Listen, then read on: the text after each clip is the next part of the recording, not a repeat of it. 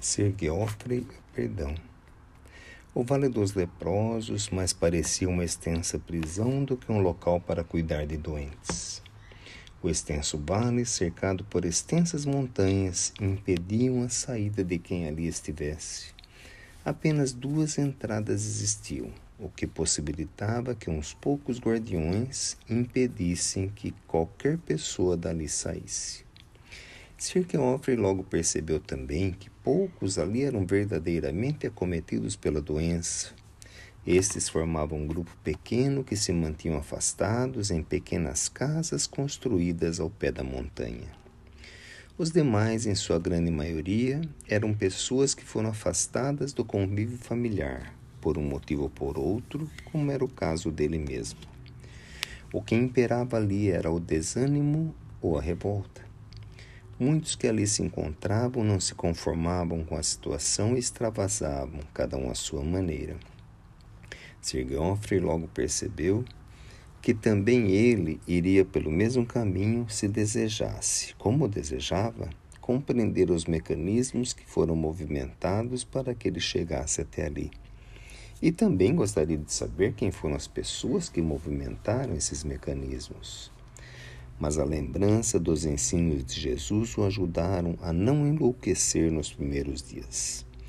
Lembrava-se de Jesus curando os cegos e os paralíticos. Lembrava-se de Jesus perdoando os pecados e dizendo para as pessoas seguirem suas vidas sem mais pecar.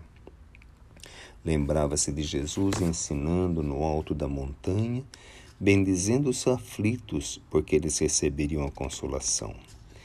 Mas a lembrança que mais o ajudou foi a de Jesus na cruz, pedindo a Deus que perdoasse seus algozes, porque eles não sabiam o que faziam. Uma encruzilhada de comportamento se apresentou a ele. Ou ele tentava entender tudo o que ocorrera e entrava num comportamento semelhante ao que via as pessoas ali de desespero e de desejo de vingança, ou ele esquecia o passado com o perdão que Jesus ensinara e olhava para o futuro, buscando o que fazer para minorar um pouco o sofrimento que via. A oração o fez definir pela segunda atitude. Então observou o lugar com outro olhar, o olhar daquele ser que sabia conduzir as tarefas dos servos para melhorar a produção das terras que um dia ele administrara.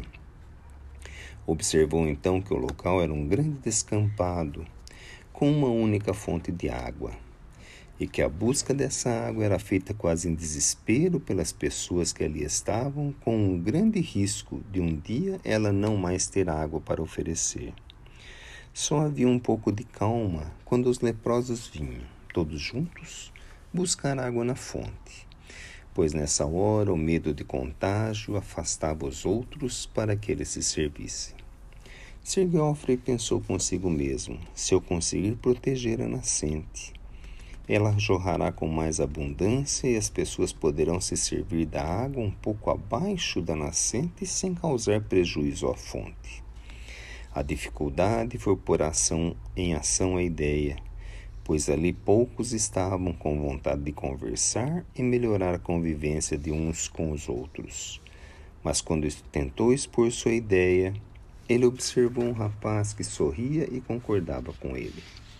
Quando conversaram, descobriu que já o conhecia, pois um de seus pais tinha visitado Sir Geoffrey ainda nos tempos da convivência social, daqueles que possuíam terras e eram poderosos. O jovem Jonathan falou-lhe que seus pais haviam falecido e que o irmão mais velho havia tramado para afastá-lo do lar e ficar com todas as terras decidiram trabalhar juntos. E à noite, para materializar a proteção à fonte, e assim o fizeram. E no dia seguinte apontavam a todos onde poderiam pegar a água que jorrava pura e cristalina.